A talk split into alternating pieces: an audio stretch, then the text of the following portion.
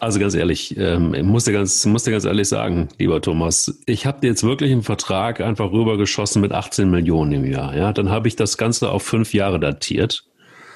Und wenn du dich halt einfach bis Ende des äh, Monats Oktobers nicht ge gemeldet hast, dann kann ich es halt auch nicht machen. Dann, dann, dann, dann ziehe ich zurück. Ja, aber der Hassan, der hat gestern aber nochmal angerufen. Ja, und wenn dein Scheißberater ja, sagt, hey. 18 Millionen sind doch viel zu wenig und fünf Jahre, also wir müssen noch mindestens 10 draus machen und 36 Millionen. Also was das willst du machen? Das Geile an der Diskussion ist ja, jetzt haben die Bayern, äh, also es geht ja um Alaba, jetzt haben sie die Faxen dicke, aber vor drei oder vier Wochen hieß es ja so, es ist der geldgeile Vater, es ist der geldgeile Berater. Also mit Alaba selber hat das gar nichts zu tun. Das ist ein ganz netter Junge. Ja, und jetzt will er für 19 Millionen halt nicht spielen. Ja. ja. Für 19 Millionen würde ich auch nicht spielen. Und ich finde auch, wenn man für 19 Millionen nicht spielen will, dann muss man vor allen Dingen eins haben, nämlich Eier. Wir brauchen Eier. Der Podcast mit Mike Kleiss und Thomas Wagner.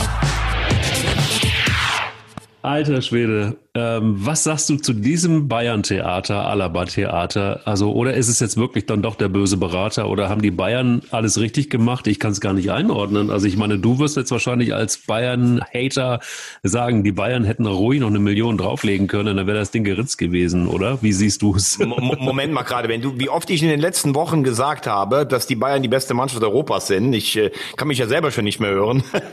Nein, ähm, schwierige Gesamtgemengenlage, ähm, wo ich aber schon eine klare Meinung dazu habe. Also einerseits die Spielerseite. Alaba möchte so viel verdienen wie möglich. Das kann ich noch verstehen, äh, trotz, äh, trotz Corona. Mhm. Ähm, weil das hat ja in einer Sportkabine auch immer etwas damit zu tun, ähm, wie ist die Wertschätzung. Ne? Also ich weiß nicht, ob du diese Dokumentation über Michael Jordan gesehen hast. Ja. Scott, Scotty Pippen war der beste zweite Mann der Welt und wurde, ja. glaube ich, bezahlt. Der war, glaube ich, die Nummer 63 in der NBA. Er hat aber gesagt, er wollte eine, eine Absicherung für die Familie und hat dann trotzdem für dieses Geld gespielt. So geht's ja auch. Ne? Ähm, Alaba ist für mich nicht von der Wichtigkeit Kategorie Lewandowski und Neuer. Also die stehen schon noch darüber und das ist ja im Moment die Benchmark. Er möchte so viel verdienen wie die. Ich glaube sogar noch mehr verdient angeblich Hernandez. Bei dem haben sie sich ja letztes Jahr total ver verkauft. Dieses Jahr geht's einigermaßen. Der soll ja angeblich über 20 Millionen verdienen. Gut, jetzt kannst du natürlich als Alaba sagen, ich bin besser als Hernandez und habe das so unter Beweis gestellt und komme aus dem eigenen Verein. Auf der anderen Seite, das habe ich immer gesagt, ich glaube, du kannst auch für 17 oder 16 Millionen oder 15 Millionen kannst du schon in München dir ähm, beim äh, beim Dallmayr was zu essen kaufen. Ne? Das geht auch. Das geht, wird knapp, wird knapp. Ja, genau, das ist immer die Frage, was willst du denn noch in deiner Karriere erreichen? Was willst du gewinnen? Und da kannst du auch für dieses Geld spielen. Ähm, er ist übrigens für mich auch nicht Kategorie, ähm, habe ich gerade gesagt, Lewandowski und Neuer. Ich finde zum Beispiel beim Champions League Finalturnier in Lissabon hat er nicht so überragend gespielt, wie er schon gespielt hat. Er ist sicherlich ähm, internationale bis Weltklasse da müssen wir überhaupt nicht drüber reden. Und er ist eine Identifikationsfigur. Also wäre es für die Bayern auch nicht unwichtig, ihn zu behalten. Auf der anderen Seite muss ich sagen, wenn du natürlich dein Angebot zwei oder dreimal nachgebessert hast, du sagst, Deadline ist Ende Oktober und es kommt von der Gegenseite nichts, dann musst du natürlich irgendwann auch mal als Verein sagen können, so, jetzt war es das, jetzt ziehen wir das Angebot zurück. Das war, erinnere dich an die frühen 2000er Jahre, auch mal bei Michael Ballack und bei Claudio Pizarro so, da haben sie sie dann gehen lassen. Ähm, ich habe vor vier oder fünf Wochen mich hier schon mal geäußert, was da teilweise so in, in Richtung Familie Alaba oder Berater äh, gesagt wurde von den Bayern, fand ich jetzt nicht so besonders äh, gut. Das ist ja oft so, wenn ein Spieler dann geht, dann äh, treten die Bayern schon verbal mal ein bisschen nach oder auch bei Trainern, siehe Louis van Gaal. Herbert Heine hat das gestern eigentlich relativ emotionslos verkündet. Also, Strich drunter, ähm, Alaba wollte mehr und seine Seite, die Bayern wollen jetzt irgendwann nicht mehr. Und mhm. äh, man darf es ja gar nicht so laut sagen. Ich kann sie sogar verstehen. Jetzt habe ich die Bayern schon wieder irgendwo, habe ich schon wieder irgendwas Positives über die Bayern gesagt. Das ist ja Wahnsinn. Also ich, ich sag's jetzt mal so, wer die Dokumentation gesehen hat, der hat auch gesehen, dass, dass, dass Scotty Pippen ähm, ein so brillanter Spieler war und auch so wichtig letztendlich äh, für die für die Bulls und auch für Michael Jordan, weil eigentlich nur durch Pippen konnte Jordan glänzen. Das hat äh, er ja auch immer wieder zugegeben. So. Und, und dann gab es auch ganz viel Persönliches und wie es, wie es eben in diesen Mannschaften auch ist zwischen Michael Jordan und, und Pippen und auch Pippen letztendlich dann auch mit dem ähm, mit dem mit den Verantwortlichen der Bulls und so weiter. Und in den Interviews siehst du dann auch immer, das finde ich auch ganz gut.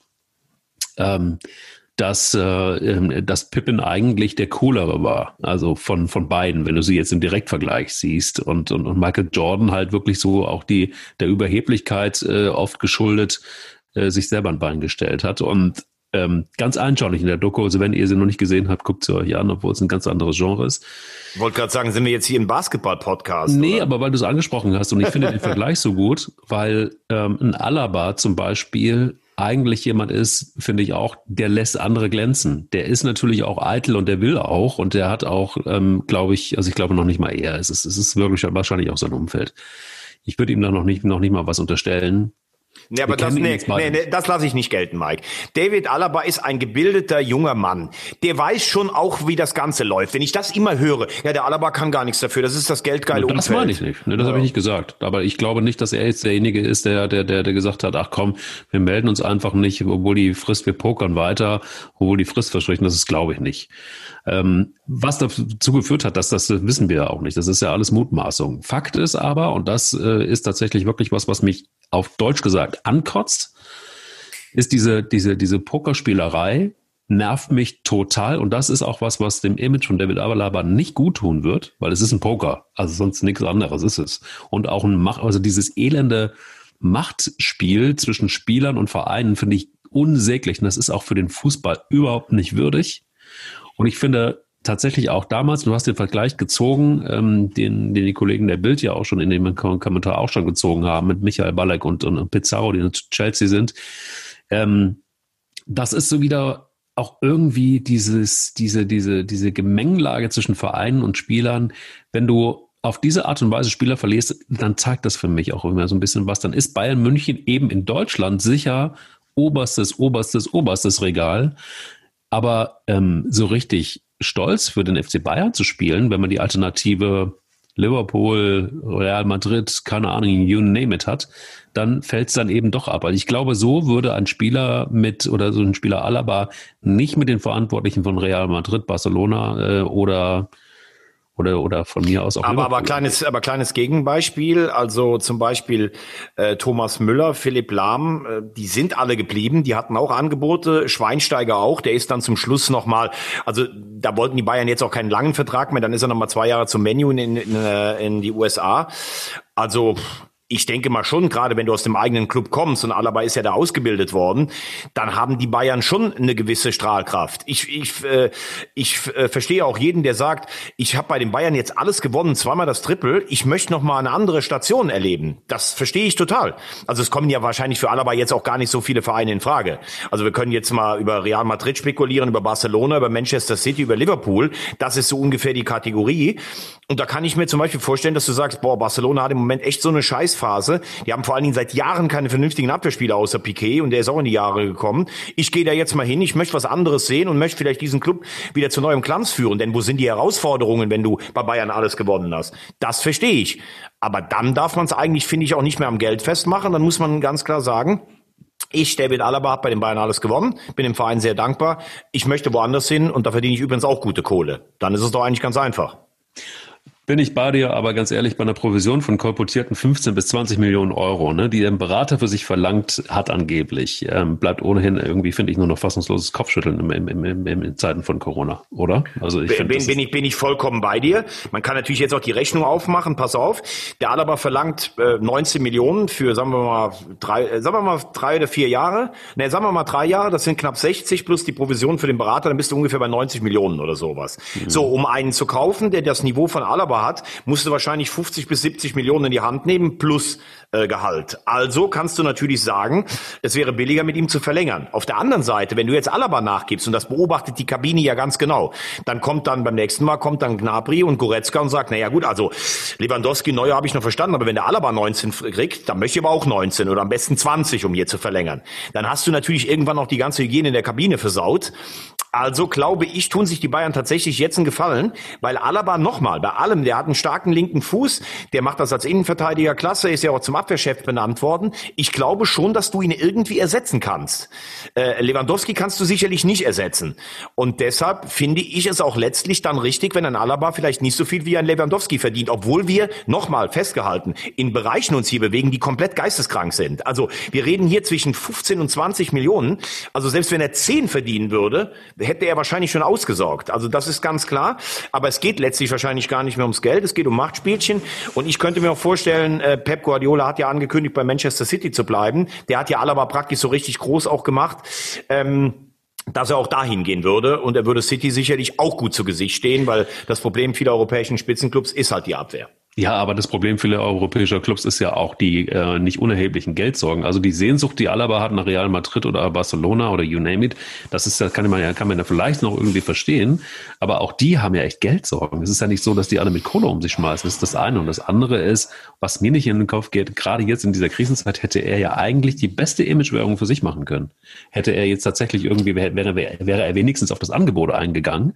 Ähm, und da reden wir jetzt irgendwie, und du hast es gerade so schön gesagt, geisteskrank, ähm, die Diskussion, die wir eigentlich führen, ist ja alles Metaebene. Das ist völlig, völlig verrückt. Aber ähm, das ist also, wir reden jetzt hier ist eigentlich nur noch, nur noch darüber, sind es, sind es 16 oder sind es 20 Millionen? Wahrscheinlich hat der Berater 20 Millionen gefordert. Also es ist ja irgendwie in einer, in, in, in einer Range, die, die, die gar nicht mehr auch nur im Ansatz nachzuvollziehen ist für niemanden. Und dann, klar, kommt nochmal die Person Alaba dazu, die ja letztendlich auch nicht auf dem Niveau eines Lewandowskis oder von solchen Topspielern ist. Aber lass uns doch vielleicht einfach mal ja, lass uns das Thema, jetzt haben wir sieben Minuten über so viel Kohle geredet. Naja, äh, ist ein wichtiges, ja, wichtiges klar. Thema. Aber, aber ja. lass uns jetzt mal vielleicht auf die, auf die Bundesliga und es ist ja wieder eine Champions League Woche und am Samstag haben wir ja dann äh, das Duell Dortmund gegen Bayern, dass wir jetzt noch mal ein bisschen insgesamt äh, auf die Liga und äh, vor allen Dingen die beiden Spitzenclubs reden. Äh, lass uns doch bei den Bayern mal bleiben und lass uns doch einfach mal den Brücken, einfach die Brücke dann schlagen. Nicht zu viel Bayern, wir machen ja keinen Bayern-Podcast, aber ähm, wie hast du die Bayern äh, gesehen mit, äh, mit einer, mit, mit, mit, äh, mit einer, naja, Also mal. die Brücke fällt jetzt nicht schwer. Wir haben eben über das höchste Regal in Europa gesprochen. Real Madrid, das weiße ja. Ballett. Ja. Und dann kommen wir zum weißen Ballett vom Rhein. 2 ja. zu 1 Sieg für die Bayern in Köln. Das Danke. ist doch eine Übergabe, oder? Danke. Sehr gute Übergabe. Ich finde, es ist adäquat. Ja. Also, wie habe ich die Bayern gesehen? Ähm, zunächst mal finde ich es für die Bundesliga mehr als bedenklich, wenn die Bayern eigentlich so überlegen sind, dass sie einfach mal bei einem Auswärtsspiel ähm, zu Beginn der Saison ihre zwei formbesten Spieler zu Hause lassen. Also Danke. Lewandowski und Goretzka bleiben zu Hause. Mhm. Das kann ich aus Sicht von Hansi Flick verstehen, weil er tatsächlich gucken muss, wie ist das mit, mit der Kraft bei dem Programm, weil sie ja auch nicht so eine geregelte Vorbereitung hatten. Aber es ist eigentlich scheiße. Früher sind die Bayern irgendwo hingekommen, das war der Feiertag. Für alle anderen, es ist 30 Jahre her, da war Köln noch wirklich auf, auf einer Ebene noch, wo sie die Bayern schlagen konnten. So, die fahren jetzt einfach mal dahin und sagen, wir machen das hier auch mit der B-Besetzung. Das ist scheiße. Zweitens, ähm, für den FC war es natürlich ein Bonospiel. Am Anfang rechnest du, oh, wenn die Bayern kommen, alles unter fünf ist schon gut. Ich glaube aber, es macht auch was in der Mannschaft, wenn du weißt, Lewandowski ist nicht dabei. Das heißt, so diese ganz große Angst, wir blamieren uns heute total, ist vielleicht erstmal weg. Dann hast du, finde ich, aber auch von Anbeginn an, das war beim FC oft das Problem in den letzten Wochen, gut dagegen gehalten. Die Bayern wirkten müde, wirkten ein bisschen schwerfällig. Und wenn du dann drauf guckst äh, auf die ganzen Zahlen und Daten, gewonnene Zweikämpfe, Laufleistung, hätte der FC durchaus einen Punkt sogar holen können. Ähm, aber auch für den FC, da kommen wir vielleicht nachher noch zu, ist das natürlich nicht der Maßstab. So eine Leistung musst du erstmal gegen Werder und Union bei Druck abrufen. Gegen die Bayern hattest du wirklich gar nichts zu verlieren. Ja, und die Bayern kommen mit minimalstem Aufwand zu einem 2-1-Sieg, der sie natürlich vor dem Spiel am Samstagabend dann bei Dortmund äh, punktgleich mit dem BVB lässt.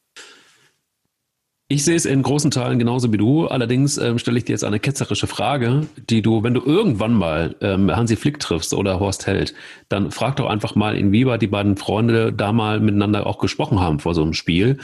Weil, ähm, oder ist das einfach zu viel oder ist das schon wieder so ein bisschen, äh, so, oder bin ich jetzt der Attila Hildmann eigentlich, Verschwörungstheoretiker? Ja, Attila äh, Kleis. Attila, ja, bin ich Attila ja. Kleist, wenn ich sage, ähm, gab es da irgendwie eine Absprache, dass man gesagt hat, pass mal auf, uns das Leben nicht zu schwer, wir brauchen keine, keine nicht zweistellig unbedingt. Äh, also ganz ehrlich, die Geschichte ist zu schön und die Idee, also ich bin bisher noch gar nicht darauf gekommen. Äh, es, es wäre fast genial, wenn es so wäre, aber da sage ich ganz klar, never. Never. Never. Schade, das wäre jetzt irgendwie so eine, da, da wäre ich echt zum Veganer geworden, wenn ich ehrlich gesagt, also zum, veganen Koch geworden. Wenn, wenn du jetzt gesagt hast, geile Idee, brillant, ähm, dann ähm, nein, aber ich fand es ehrlich gesagt, also ich finde auch, also, es, also gut, dann ist es das nicht, dann, dann, dann habe ich jetzt nicht den Spitznamen Attila. Ähm, aber was ich krass finde, das muss ich wirklich sagen, und das, das, das lasse ich mir auch nicht nehmen, diese Meinung, ist, ähm, dass du, wenn du mit so einer Mannschaft dahin kommst und mit so einer Lustlosigkeit, wie ich die Bayern gesehen habe, ähm, dann ist das schon auch ein Zeichen, so nach dem Motto, wir nehmen Köln gar nicht mehr ernst. Und das tut richtig weh als Köln-Fan.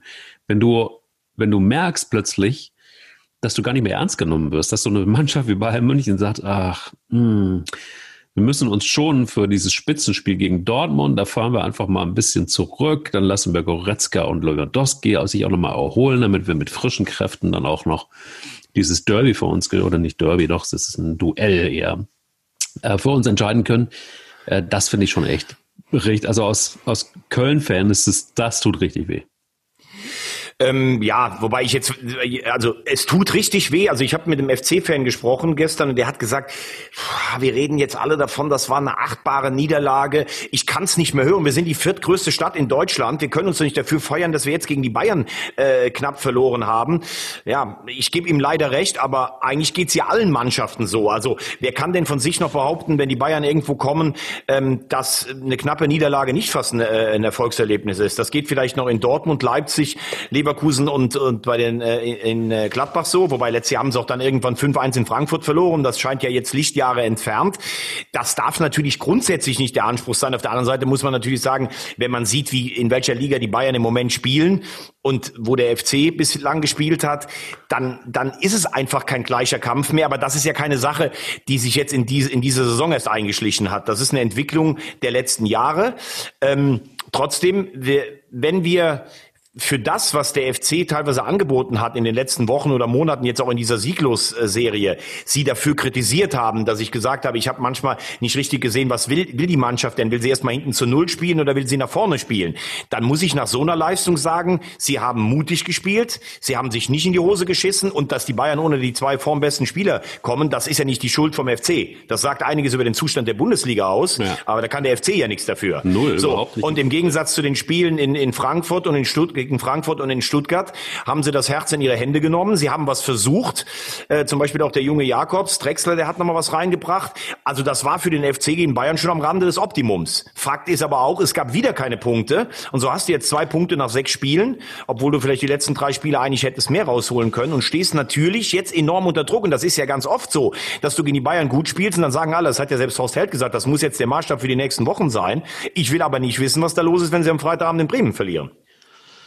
Möchte ich auch nicht wissen. Dann gibt es die Trainerdiskussion und diese Trainerdiskussion ist jetzt übrigens schon auf Platz 14 angekommen, nämlich bei Hertha BSC. Vier Punkte und äh, nach dem 1-1, obwohl sie die klar bessere Mannschaft waren, fand ich zumindest gegen Wolfsburg, ähm, steht Bruno Labbadia schon so ein bisschen am Abgrund. Wir haben das letzte Mal schon ein bisschen skizziert, aber wie sieht's da aus? Der wackelt doch jetzt, oder nicht? Nee, glaube ich eigentlich nicht. Glaubst also wir haben, wir haben ja letzte, ich habe ja gesagt, er muss eigentlich gewinnen. Aber wenn du so, wenn du so siehst, auch ich habe ein bisschen Berliner Presse ähm, studiert, äh, wenn du die Aussagen auch so der Verantwortlichen siehst, ich habe das Gefühl, man war ja in dem letzten Jahr, das war ja der Wahnsinn, ne, wenn du bedenkst. Mit Czovic gestartet, dann kam Klinsmann, dann war Nuri da und dann Labadia. Vier Trainer und erst der letzte hat es geschafft, in ruhiges Fahrwasser reinzufahren. Die haben alle die Schnauze so voll von Turbulenzen. Und das ist ja das, was du gerade gesagt hast. Sie spielen ja guten Fußball. Also sie haben, sie haben zum Beispiel bei den Bayern richtig guten Fußball gespielt. Sie haben letzte Woche in Leipzig gut gespielt. Sie waren gestern richtig gut. Ich meine, irgendwann wird das nicht mehr reichen. Du hast sechs Spiele und vier Punkte und da hast eine Menge Geld investiert. Gar keine Frage. Aber es macht ja tatsächlich tatsächlich mal wieder Spaß, Hertha-Spiele sich anzugucken. In Augsburg verlieren sollten sie, glaube ich, nicht, weil dann hast du halt diese zweiwöchige äh, Länderspielpause. Aber es macht für mich alles einen relativ unaufgeregten Eindruck. Also oft hast du ja dann schon so, dann sticht einer aus dem Verein was der Presse durch, aber wenn der Labadia nächste Woche nicht gewinnt, dann wird's eng. Und das sage ich nicht jetzt, weil ich ihn, weil ich ihn sehr schätze. Das habe ich ja auch schon häufiger gesagt. Ähm, Klar ist, irgendwann musst du Ergebnisse liefern. Klar ist aber auch, sie spielen im Moment eigentlich deutlich besser als die vier Punkte, die sie haben. Deshalb würde ich sagen, im Moment noch keine Trainerdiskussion, kann sich aber natürlich immer schnell ändern. Okay, aber ich glaube, Mainz wird doch jetzt langsam sich auf die Suche machen, wenn sie nicht schon längst da sind, bei einem äh, ähm, 3-1 ähm, gegen Augsburg, beziehungsweise 1 zu 3 aus Mainzer Sicht. Ähm, da ist doch letztendlich dann irgendwie doch mal langsam auch gut, oder? Also wenn man sich da jetzt noch retten will bei Mainz, ist es doch, dann brennt es doch wirklich, das ist schon länger. Ja, also das gab es ja, glaube ich, noch nie. Sechs Spiele, also sie sind nach sechs Spielen die schlechteste Mannschaft ever. Also Fortuna Düsseldorf hat das auch mal gehabt, aber die hatten ein besseres Torverhältnis. Ja, Trainerwechsel, wenn das überhaupt einen Impuls geben soll. Und ich meine, das ist natürlich oft dann nicht einfach, wenn der Co-Trainer dann, weil der hat ja auch letztes Jahr mit Bayer Lotze alles mitgetragen. Es gab ja zu Hause jetzt gegen Leverkusen und Gladbach paar gute Ansätze. In Augsburg, das war wieder ein Rückfall. Mhm. Für mich hat äh, Licht auch jetzt nicht so eine Ausstrahlung, dass ich sage, der, der ist jetzt jemand, der den kompletten Turnaround in so einer Situation schafft, auch wenn es natürlich für ihn extrem schwer ist. Ähm, das ist natürlich auch das Bittere. Du, du hast gegen Leverkusen und Gladbach eigentlich ganz gut gespielt und hast nichts geholt. Und jetzt geht die Leistung wieder nach unten. Also klar ist, sie spielen jetzt gegen Schalke. Wenn du da verlierst, bin ich mir sicher, dass sie den Trainer erneut wechseln werden, weil dann hast du sieben Spiele und null Punkte. Äh, dann hast du nochmal zwei Wochen Pause. Aber auch von Rufen Schröder hört man im Moment wenig. Den finde ich ja eigentlich auch einen richtig guten ähm, Manager, aber in der in der ein oder Sportchef, also in der Einschätzung dieser Saison scheint er sich komplett vergriffen zu haben. Auf der anderen Seite, wenn Mainz gegen Schalke jetzt gewinnen sollte, ich glaube, dann fängt auch auf Schalke schon wieder die Diskussion um Manuel Baum an. Also das ist ja nach vorne so dermaßen hilflos, was die da gespielt haben gegen Stuttgart. Das ist wirklich ein Gruselgipfel. Äh, und da kannst du natürlich auch, wenn du FC-Fan bist, kannst du denken, also wir spielen ja wenigstens noch einigermaßen ordentlich. Also was Schalke und, und Mainz da anbieten, das ist natürlich wirklich Puh, also das ist wirklich harte Kost. Das wird wirklich, glaube ich, ein, ein, ein Abstiegsgipfel vom Allerfeinsten. Und da muss man jetzt auch kein Prophet sein. Wer das Spiel verliert, also der hat auf jeden Fall bis zum letzten Spiel da Schmerzen, falls er nicht vorher schon abgestiegen ist. Ich wollte gerade sagen, also ich glaube, so in der Form und in der Verfassung vor allen Dingen, in der diese beiden Mannschaften, du sie gerade angesprochen, Mainz und Schalke sind, das sieht nicht gut aus. Aber du musst natürlich trotzdem sagen, Mike, ne? Du kannst ja jetzt schon ein paar Tendenzen raus, äh, rausholen. Also du hast als Schalke zwei Punkte, als Mainz hast du gar nichts. Aber Köln hat nur zwei Punkte. Ähm, Bielefeld hat nur vier Punkte. Ich weiß, Bielefeld, die sind ja auf Kurs Europa oder die sind jetzt schon durch in Die sind durch. Ja, ja. also Bielefeld, Bielefeld ist für mich ein ganz heißer Abstiegskandidat, weil du, du merkst halt einfach, da, da ist nicht so viel Substanz nach vorne da. Du hast jetzt nach sechs Spielen vier Punkte. Du merkst jetzt auch schon, dass der ein oder andere Spieler wirklich an seine Grenzen kommt. Also das heißt, für die Mannschaften, die jetzt unten drin sind, es ist ja noch keiner ganz weg. Also Augsburg zum Beispiel die machen es wieder, so dass du wahrscheinlich sagst, na, die haben jetzt schon zehn Punkte, Union wirkt stabil. Du musst ja immer so gucken, wer bleibt denn so ein Stück weit bei dir auch so, ne? Da ist ja für mich zum Beispiel relativ interessant. Ich glaube, dass Freiburg vor einer schweren Saison steht. Ich weiß, du hast das Poster von Christian Streich nochmal vergrößert. Aber du kommst so mit so einem spektakulären Derby-Sieg in Stuttgart da rein und seitdem hast du nur noch was hast du, drei Punkte, glaube ich, nur noch geholt. Gestern wieder die bessere Mannschaft in der ersten Hälfte verloren.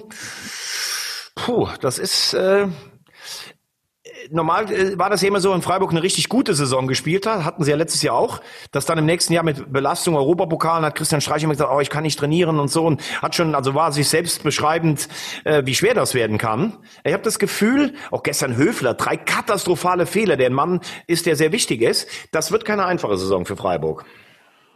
Ja, aber das hatten wir, glaube ich, auch in, unserer Prognose schon gesagt, vor allen Dingen, weil es einfach viele Abgänge gab. Und ähm, Christian Streich ja immer wieder, und das macht ihn ja zum Posterboy, also zumindest meinen persönlichen Posterboy, dass er es immer wieder schaffen muss mit, mit Material, mit, mit Umständen da in Freiburg, die, die, die wirklich einfach auch schwierig sind und sich da so lange als Trainer ähm, halten zu können und auch gute Leistungen zu bringen und auch immer wieder eine Mannschaft irgendwie hinzustellen, zumindest die für ein, für ein gutes Mittelfeld reicht ähm, das ist schon, finde ich, aller Ehren wert. Das muss man auch erstmal machen. Und, und, und wir haben es ja kommen sehen, so ein bisschen, weil wir ja tatsächlich, ähm, äh, also ich ja nur gefährliches Halbwissen, aber du mit sehr viel Sachverstand daran gehst.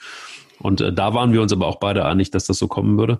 Nur ist es aber auch so, dass ich glaube, die Saison ist noch jung. Äh, jetzt komme ich wieder mit, jetzt kommt das Phrasenschwein, klar ist kann mir gut vorstellen, dass Streich es schaffen wird, auch dann einfach wieder eine richtige Mannschaft draus zu machen, ähm, die beständig einfach einen guten Fußball spielt, die jetzt nicht Weltklasse sein wird, aber immer noch okay. Vielleicht reicht es dann mal wieder für, für international irgendwie gerade so.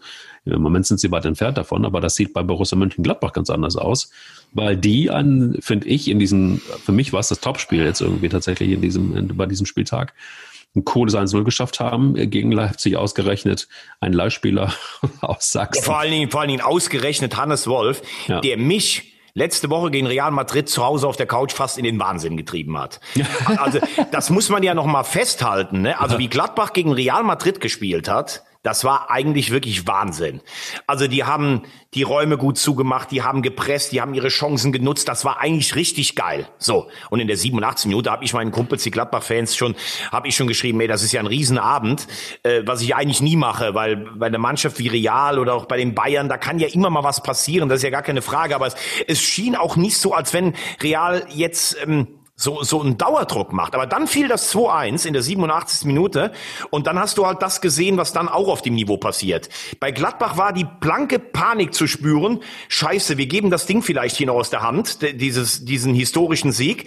Da war ja gar keine Entlastung mehr. Also nicht, dass du mal sagst, du holst einen Freistoß raus oder da wird noch mal, da liegt dann einer am Boden, da geht ein bisschen was runter. Und jede Flanke von Real war ja eine Brandbombe. Und dann stehen ja. halt vorne noch so Typen wie Benzema, Ramos, Varan, äh, wo du schon sagst, boah, da hast du aufgrund der Statur halt schon, äh, schon Schiss vor denen. Und dann hat mich dieser Hannes Wolf fast in den Irrsinn getrieben, weil sie hatten noch mal zwei oder drei Kontergelegenheiten. Kannst du dich erinnern an diesen, wo er da diesen No-Look-Pass machen möchte, wo er nach rechts guckt und den Ball nach links spielt? Brutal. Und dann zwei oder dreimal den Ball so leichtfertig weg äh. Brutal, völlig lax. Ja. So, ja. und den haben wir auch, glaube ich, irgendwann schon mal mit so einem goldenen Steak gesehen. Da habe ich gedacht, du goldener Steakboy, da geh mir nicht auf die, äh, auf die Eier auf Deutsch ja. gesagt. Das kann doch nicht dein Ernst sein. Und dann kam es, wie es kommen musste. 2-2, schwierige Ausgangsposition der Gruppe, kommen wir gleich noch bei unseren Tipps dazu. Aber dass der natürlich, das muss ich dann auch sagen, wieder solche Eier hat, um so ein Spiel dann zu entscheiden, ja. mit einem geilen Tor auch übrigens, das ist natürlich super. Und das hätte ich ganz ehrlich nicht gedacht. Also Gladbach, jetzt dieser Rhythmus Inter, Mainz, Madrid, Leipzig, das sind die ja auch so auf dem Niveau nicht gewöhnt, wie das Bayern oder Dortmund sind. Und dann so zurückzukommen, ist eine richtig starke Antwort äh, von Gladbach und zeigt, dass sie auch in diesem Jahr wahrscheinlich wieder eine gute Rolle in der Bundesliga spielen werden. So sind wir Künstler eben.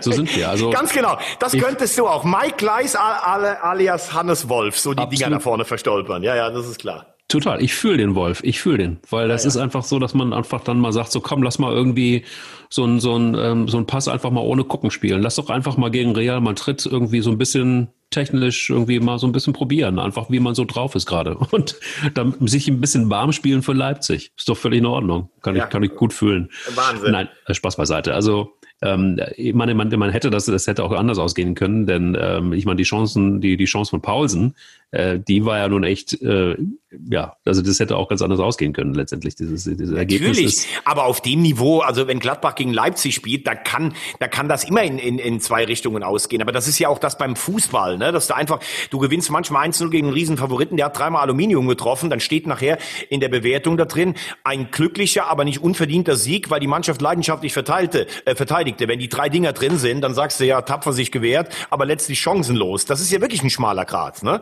Aber weil wir gerade auch bei schmalem Grat sind, ähm, lass uns mal ganz kurz hingucken. Fre äh, Samstagabend 18.30 ähm, Dortmund gegen Bayern. Also ich sage jetzt mal aus Dortmunder Sicht, das war ja mhm. durchaus vor dem Schalke-Spiel war ja echt viel Dampf am Kessel. Das haben sie richtig gut gelöst. Dann gegen St. Petersburg, das war lange, schwere Kost. Trotzdem nachher 2-0 gewonnen. Bielefeld hatten sie, glaube ich, in der ersten Hälfte 81 Prozent Ballbesitz. Ja. Auch wieder eine Geduldsprobe. Hast du so ein bisschen das Gefühl, wir haben ja oft darüber geredet, dass Dortmund an einem guten Tag jede Mannschaft aus dem Stadion schießen kann, aber an einem schlechten Tag gegen Mannschaften, die sich wehren, verliert, weil man dann an sich selbst verzweifelt, weil man noch einen Kringel dreht, weil man keine Geduld hat. Also für mich war St. Petersburg und Bielefeld, obwohl es zweimal nicht schön anzugucken war, schon eine Weiterentwicklung für Dortmund. Und die Belastungsprobe oder die Nagelprobe kommt jetzt am Samstag. Also verlieren verboten, würde ich sagen. Ähm, übrigens auch in der, in der Champions League in Brügge. Wie, wie siehst du dieses Gemisch Dortmund. Wir haben oft über Favre gesprochen. Wir haben letzte Woche darüber diskutiert, äh, dass, dass Reus angeschossen wurde, der jetzt zweimal ähm, in der Startformation gestanden hat. Wie, wie weit siehst du Dortmund vor dem Duell gegen die Bayern? Das ist schwierig deshalb, weil man muss ja eins sehen, Dortmund lebt ja auch so ein bisschen von seinen Führungsspielern. Jetzt wissen wir nicht, wie es mit Hummels ist. Der hat die beiden Tore geschossen, das fand ich auch schon wieder bezeichnend dass sie ähm, durch die beiden Tore von Hummels ähm, tatsächlich dieses Spiel für sich entscheiden. Es sind, ähm, du hast es angesprochen, keine schönen Spiele gewesen. Gegen Bielefeld war für mich ein reines Kampfspiel. Die mussten irgendwie gegen dieses Ungeduld natürlich, ne, weil da, haben, da hat Neuhaus eigentlich wirklich hinten den Bus reingestellt, einfach doppelt, ein Doppelbus, ein Doppeldecker. Und man hat irgendwie gedacht, so mal gucken, wie lange es gut geht und vielleicht haben wir noch die Chance, durch einen Konter dann irgendwas zu reißen schwierige Taktik gegen Dortmund, finde ich, weil dafür gibt's dann halt auch einen Mats Hummels ähm, als, als, als Regisseur und da glaube ich, das ist vielleicht nicht die beste Taktik. Auf der anderen Seite, wenn du zu weit aufmachst, auch doof. Lange Rede, kurzer Sinn. ich kann mir gut vorstellen, dass im Moment ist es so, also wenn Hummels jetzt spielt, weiß ich nicht, man kann es doch noch nicht von ihm alleine abhängig machen, aber ich weiß jetzt nicht, ob du was weißt, aber inwieweit er dann wieder fit ist. Ähm, aber Fakt ist, nochmal, also das ist ja das, wo, wo ich, wo ich äh, definitiv bei bleibe. Für mich ist es keine gefestigte Mannschaft und das Konstrukt Dortmund ist letztendlich auch keine Mannschaft, wo, also anders beim, äh, beim FC Bayern, mal völlig abgesehen von den, von den Einzelspielern und von der Mannschaft, wirkt so ein FC Bayern München einfach deshalb schon besser, weil sie selbst mit so einer Einstellung wie gegen Köln trotzdem so ein Spiel gewinnen, weil sie auch nach Gusto die Temperatur erhöhen können, äh, wenn sie Bock haben. Und das fehlt alles Borussia Dortmund. Die müssen und die sind tatsächlich verdammt Gas zu geben, die Konzentration auf hochzuhalten und auch gegen Bayern München äh, gewinnen zu müssen. Das ist ähm, und sie, sie haben nicht die Qualitäten, wie es Bayern München jetzt hat. A, was die einzelnen Spieler angeht und B, was auch das Gesamtkonstrukt angeht. Und da hat Favre als Dirigent ohne ihn jetzt schon wieder irgendwie von der Seite blöd anschießen zu wollen, was glaube ich auch Quatsch ist. Denn also, man macht es ja nicht immer nur an kannst nicht nur am Trainer festmachen. Das wird ein, das wird ein enges Höschen, entweder oder aber Dortmund geht grandios unter und Bayern München macht einmal mehr klar, dass wenn sie die Temperatur etwas erhöhen im Wasserkocher, dass, äh, dass dann einfach der Tee auch nicht mehr schmeckt für Dortmund. Ja gut, also wenn wir über Qualität reden, dann müssen wir natürlich festhalten, das haben wir in unserer Saisonprognose gesagt, dass die Bayern, wenn alle fit sind, wenn du beide Kader gegenüberstellst, dann sind die Bayern die bessere Mannschaft. Das ist das Erste. Wenn Dortmund zu Hause gegen die Bayern spielt, hast du nochmal die Kulisse mit 80.000, das fällt weg. So, das war ja auch beim, beim, bei dem Spiel, äh, bei dem Corona-Spiel in der letzten Saison, wo äh, Dortmund meiner Meinung nach einen Elfmeter kriegen muss, Boateng Handspiel und dran haben sie es letztlich trotzdem verloren. So, erstens mal, finde ich, ist es Qualität, wenn man in Bielefeld dann noch durch zwei Tore von, äh, von Hummels gewinnt, weil es ist ja nicht verboten für Abwehrspieler auch Kopfballtore zu machen. Ja. Und das, das ist einfach gut, zumal sie ja im Moment äh, sehr auch ähm, angewiesen sind auf Hummels. Äh, Chan äh, Corona-positiv, Akanji ähm, war ähm, war äh, krank, äh, Sagadu, äh, also auch die Leute, die äh, die hinten in der Defensive spielen können. Ähm, sind angeschlagen, deshalb oder waren angeschlagen, deshalb wäre es umso wichtiger, dass Hummel spielen kann in dieser Woche, weil Brügge ist ja auch ein schweres oder entscheidendes Spiel in der Champions League. Ähm, ich glaube, dass es auch darauf ankommen wird, dass einige Spieler, also Birki zum Beispiel, ist ja auch immer mal wieder in der Beobachtung, die in Dortmund, die sagen, das ist ein Torwart auf internationalem Niveau. Ich sage internationales Niveau mit Abstrichen teilweise weil zum Beispiel für mich war der Treffer von Kimmich, der war haltbar in diesem Spiel, was ich eben angesprochen habe. Birki hat aber gegen die Bayern auch schon Riesenspiele gemacht, aber auf die kommt es dann an so einem Tag halt auch an. Ähm, dass vorne in Holland, der hat ja eine sensationelle Quote von, glaube ich, über einem Treffer in der Champions League, dass der so ein Spiel auch entscheiden kann, dass ein Sancho so ein Spiel entscheiden kann, das ist auch klar. Auf der anderen Seite, das ist ein Spiel, was die Bayern auch so ein bisschen anmacht. Ne? So, da sagen die so, boah, Dortmund, das war die Mannschaft, die die einzigen waren, die uns mal wehgetan haben. Da guckt die ganze Welt drauf, da haben wir richtig Bock drauf? Ist auch die Frage. Also ähm, für, für mich ist es die Frage, wenn Dortmund nicht verliert, dann glaube ich, dass sie doch eine Zeit lang in den Bayern dranbleiben können. Wenn die Bayern das klar gewinnen, ich glaube, da resigniert die ganze Bundesliga schon wieder so ein Stück weit. Deshalb wäre es wichtig, nicht nur, weil ich äh, die Bayern nicht mag und äh, weil ich eigentlich Sympathien für Dortmund habe, dass das Spiel äh, zumindest nicht verloren wird. Auf der anderen Seite, die Bayern haben wir gesehen in den wichtigen Spielen, die waren immer da in den letzten Wochen. Ähm, so dass ich vielleicht sogar fast auf ein Unentschieden tippen würde. Ähm, aber ja. ich muss sagen, mir imponiert das schon, weil du gerade auch angesprochen hast, mir imponiert das einfach, wie Favre das jetzt einfach durchzieht. Der sagt, ich muss den Reus aufbauen, ist mir auch scheißegal, ob der jetzt zufrieden ist, wenn er ausgewechselt wird oder nicht. Der, der zieht sein Ding da durch. Ähm, ich glaube, der denkt auch mittlerweile, ich habe hier nichts mehr zu verlieren im dritten Jahr. Ich werde eh von allen Seiten angeschossen, dann mache ich, was das am besten ist. Und ich finde, dass Dortmund schon einen Schritt in die richtige Richtung gemacht hat. Auch obwohl ähm, Favre immer wieder äh, große Teile der Mannschaft umbaut. Also zum Beispiel jetzt auch in diesem Spiel, im letzten Spiel dann äh, Passlag für Guerrero, dann Doppelsechs, Bellingham und Delaney statt Dorhut und Witzel, dann Offensive Hazard ähm, äh, erstmals in der Saison von Beginn an, Reiner muss auf die Bank. Also ist das Beständigkeit? Ist das ständige wechselnde Systeme und der, der, der, der Spieler dann auch äh, Beständigkeit, sodass man sagen kann, die Mannschaft ist eingespielt oder ist das zu viel?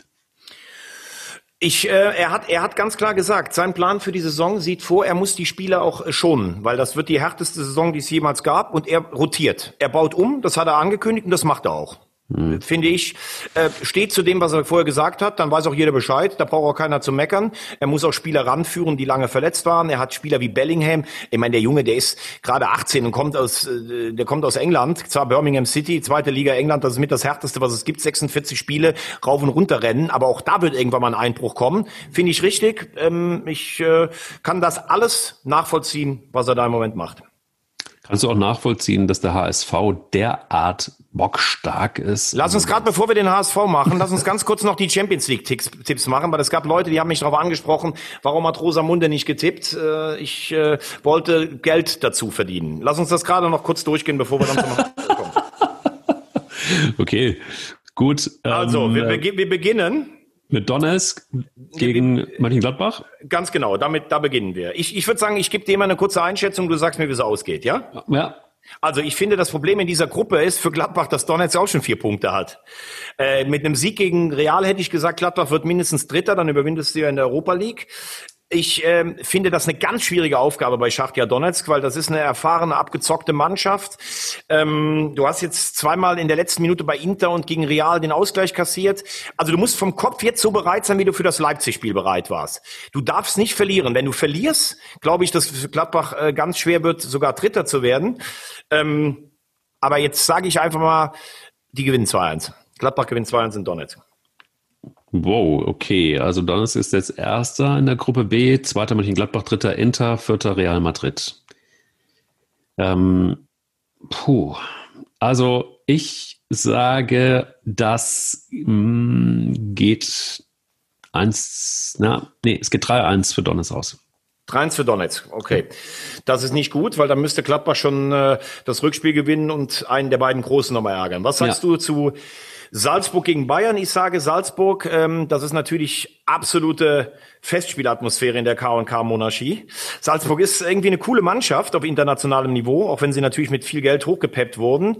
Ähm, die spielen auch ein sehr interessantes System. Ich könnte mir vorstellen, die Bayern schon mit dem Blick so ein bisschen auf Dortmund. Da könnte ich mir sogar vorstellen, dass das 2-2 ausgeht. Ja, das ist, wird trotzdem klarer Gewinn werden da. Also da wird die Temperatur wieder hochgedreht von Hansi Flick, also wie das typische äh, alte Spiel. Ich meine, guck mal, auch da ist es so, wir sprechen von Gruppe A, FC Bayern erster, Atletico äh, zweiter, Lok Moskau dritter und vierter Salzburg. Ähm, da wird aber Salzburg hat zum Beispiel in Madrid richtig gut gespielt. Ja, absolut, absolut. Aber trotzdem lassen es auch mal, mal realistisch sein. Also ich, zumindest da bin ich jetzt irgendwie relativ klar, dass Bayern das ganze Ding äh, relativ unemotional stumpf mit ähm, 4-0 gewinnt. Boah, das ja. ist mal eine Aussage. Brügge gegen Brügge gegen Dortmund wird ganz schwer. Ähm, Brügge ist richtig gut gestartet mit vier Punkten. Es wird wieder so ein Geduldsspiel. Ich sage, Dortmund gewinnt 1-0. Oh. Okay, das ist dann aber auch so ein bisschen Last Exit, ne? Muss man sagen, für den BVB. Müssen ja auch gewinnen. Nö, nö, nö, nicht Last Exit. Du kannst auch mit einem Punkt kannst du leben und gewinnst das Rückspiel dann. St. Ja. Petersburg ist da weg. Äh, Lazio hast du auch noch zu Hause. Also mit einem Punkt könnte Dortmund leben. Ich glaube, das werden ähm, drei Punkte für Dortmund. Okay, und dann haben wir noch Leipzig gegen Paris. Als wir die Auslosung gesehen haben, haben alle gedacht, okay, Başakşehir in der Gruppe, die gehen weg. Und Menu, äh, weil die auch, Menu hat gestern wieder gegen Arsenal verloren, ist echt im Moment nicht das Menu, was wir kennen. Äh, da haben viele gedacht, Leipzig und Paris gehen durch. Ähm, ich glaube jetzt, dass zwischen Leipzig und Paris der zweite Platz ausgespielt wird. Und ich glaube, Paris ist richtig im Rollen. Leipzig jetzt zwei Niederlagen, auch das 5-0 in Menu musste sicher, obwohl sie da bis zur 75 Minute stand es ja nur 1-0, musste erstmal aus den Kleidern ähm, kriegen. Ich glaube, dass Paris in Leipzig gewinnt und Leipzig in dieser Gruppe nur Dritter wird. Wir sind uns sehr, sehr einig dieses Mal. Das das erschreckt mich so ein bisschen. Ich glaube ähm, in der Tat, dass Leipzig kriegt richtig ein Eingeschenk von PSG. Ähm, ich habe aber Hoffnung und sage, es wird ein knapper Sieg für Leipzig ähm, ein knapper Sieg. Einfach nur deshalb, um ähm, einfach den, vielleicht nehmen, ja, vielleicht ist es so, dass sie, sie da diesen Sieg auch mal brauchen, um in der Bundesliga nochmal eine ordentliche Rolle zu, äh, in, äh, Rolle zu spielen. Ich glaube auch, dass sie befreit auch spielen können. Was haben sie zu verlieren? Erstmal gar nicht so wahnsinnig viel.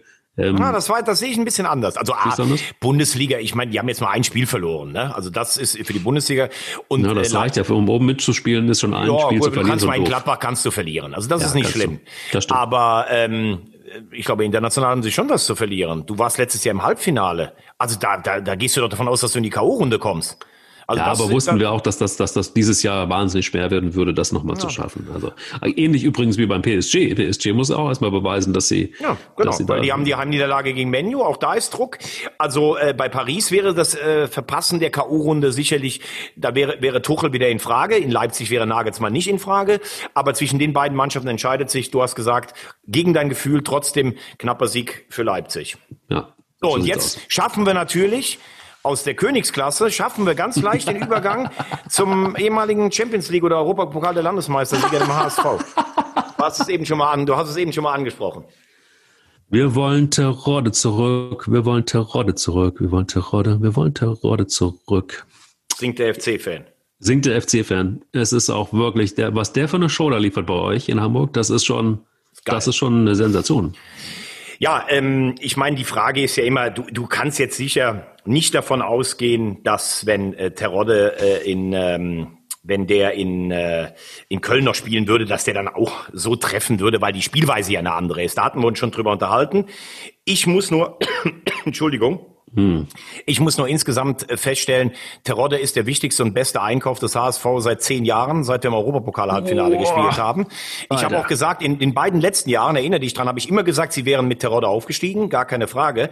Und das Geile ist ja nicht nur, dass der Tore schießt, schon wieder acht, äh, sondern die ganze Präsenz, also wie der sich da breit macht, der holt, der legt dem Gegner den Ball zum Abstoß hin, der feuert seine Mitspieler an, der geht in der Kabine voran, weil der auch diese Negativerlebnisse gar nicht hat. Und wenn du mal ganz ehrlich bist, also 2-1 in der 82. Minute stand für Pauli, boah, da ist mir mein, da ist mir mein, mein, meine, meine Schulter schon ganz schön schwer wieder geworden.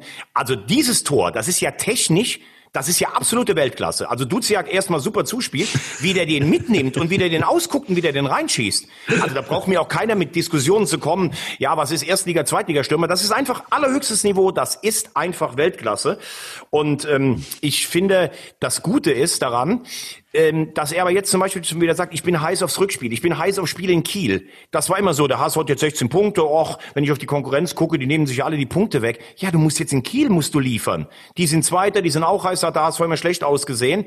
Nicht irgendwo auf was, na ja, komm, wir gehen jetzt mal durch die Stadt und gucken uns den Rathausbalkon an, weil da stehen wir eh am Ende der Saison. Nee, nee, weitermachen, immer weitermachen und dafür steht er für mich auch, Terodde. Puh. Tja, wobei ich auch ganz fairerweise sagen muss, ähm, ich habe das hier auch schon mal gesagt, ich bin kein großer, also äh, ich, ich bin ja nicht in Hamburg gebürtig, deshalb habe ich grundsätzlich gegen den Verein St. Pauli jetzt nix. Wobei mir so ein bisschen diese gut äh, guter Fußballclub-Attitüde manchmal auch so ein bisschen auf die Nerven geht, sich immer zu allem so zu melden und trotzdem auch so die eigene Marke dann ebenfalls zu vermarkten. Aber ich muss sagen, ich habe das dir auch im letzten Podcast gesagt, ähm, ich finde, das ist eine gute Mannschaft. Die hat eine richtig gute Moral. Ich habe Salazar, habe ich dir gesagt, das war ein geiles Tor, was der gemacht hat. Also der HSV war sicherlich feldüberlegen, aber St. Pauli war immer gefährlich, so dass ich finde, das 2-2 war kein ungerechtes Ergebnis. Und das war beste Werbung für die zweite Liga im Übrigen. Ich wollte gerade sagen, erstens das und zweitens, ähm, ja, also so richtig, wenn man, ich habe mir das Spiel mal immer wieder genau angeguckt.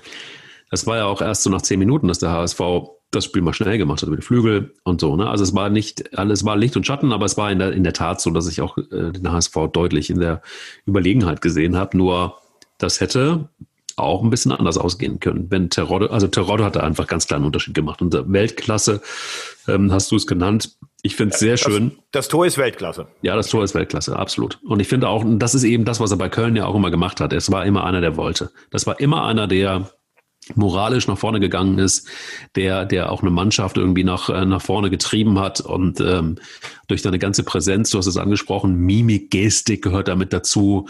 Ähm, also ich finde, dass man ihn da so hat gehen lassen, gut für euch. Also das wird mit Sicherheit dann einfach auch das Zünglein an der Waage sein, wenn es, wenn es Richtung erste Liga wieder geht. Hundertprozentig, da bin ich mir ganz sicher. Sind wir, es, schon, durch, sind wir schon durch, oder? Ja, ihr seid jetzt dieses Mal seid ihr safe durch.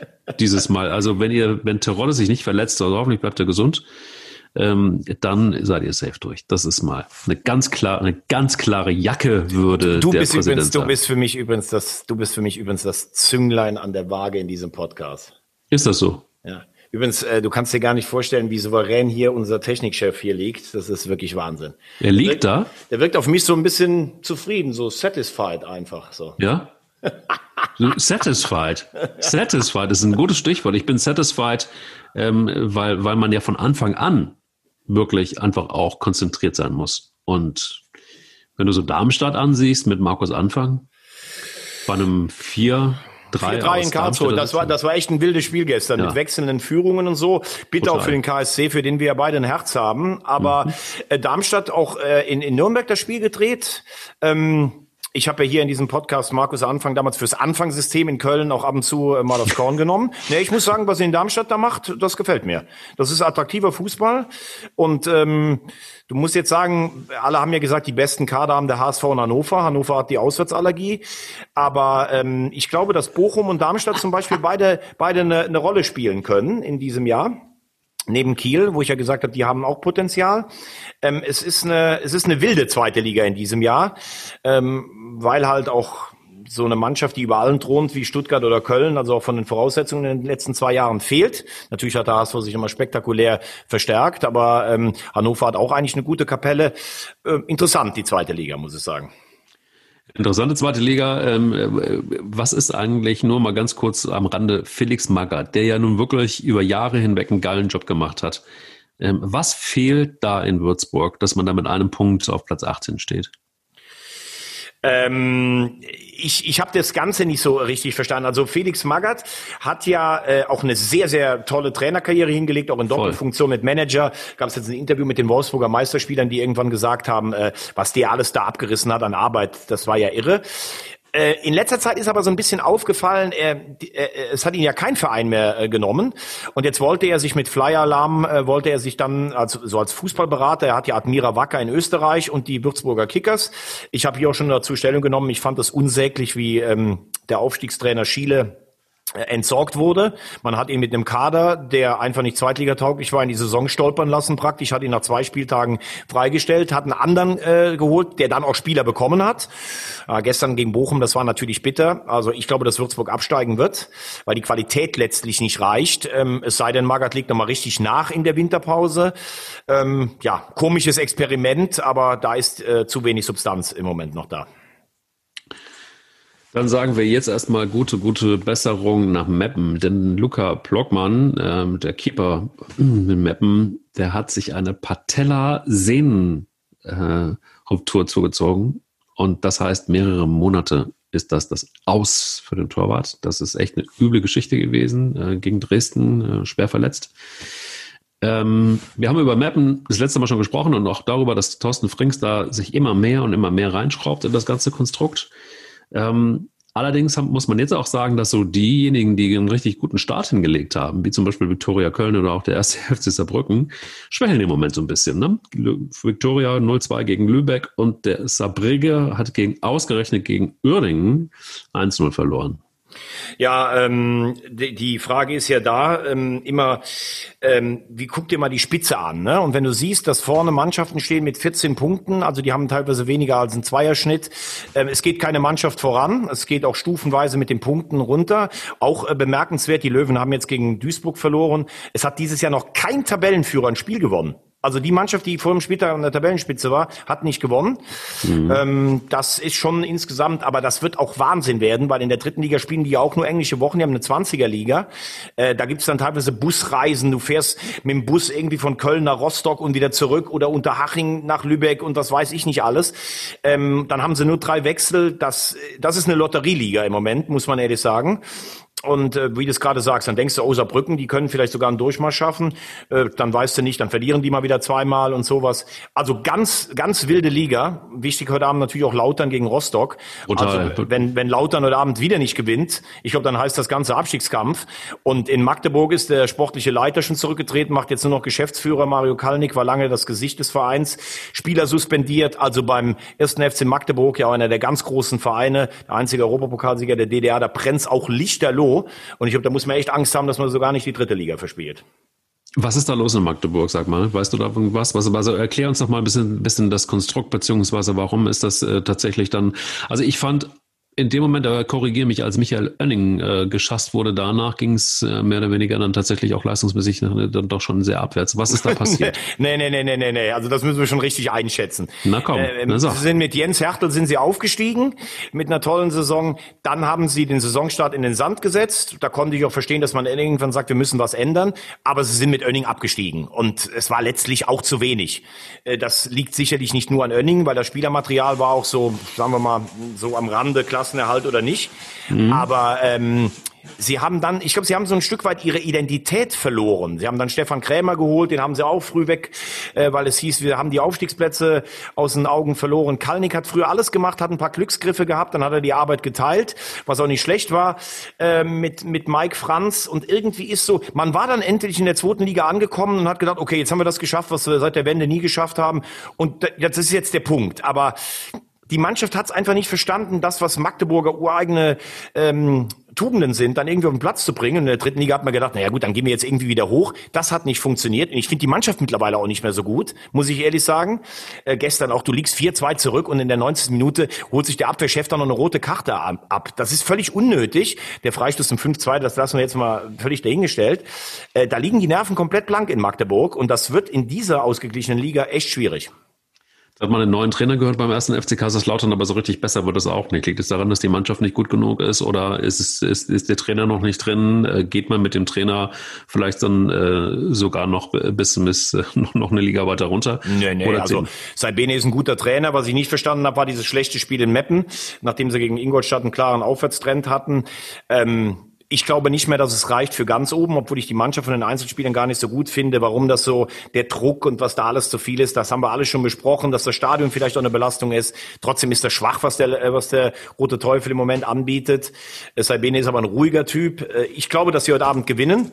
Aber der Trainer steht da, äh, ich glaube, da werden sie jetzt echt mal versuchen, Konstanz reinzubringen. Aber klar, man muss irgendwann punkten, sonst äh, droht sogar, was man sich gar nicht vorstellen kann. Lautern im Abstiegskampf der dritten Liga. Ist ja abartig ist ähm, in der Tat wirklich traurig. So, jetzt zum Abschluss würde ich sagen, lese ich gerade, Süle hat äh, Corona, dann sagen wir da gute Besserung auf jeden Fall. Wir sagen gute Besserung und, und, und auch eine Ikone des deutschen Fußballs, ähm, auch wenn wir schon beim Thema traurig sind, ähm, ist äh, die Geschichte rund um den Bomber, um Gerd Müller. Da gab es irgendwie ein relativ großes Interview der Ehefrau. Ja.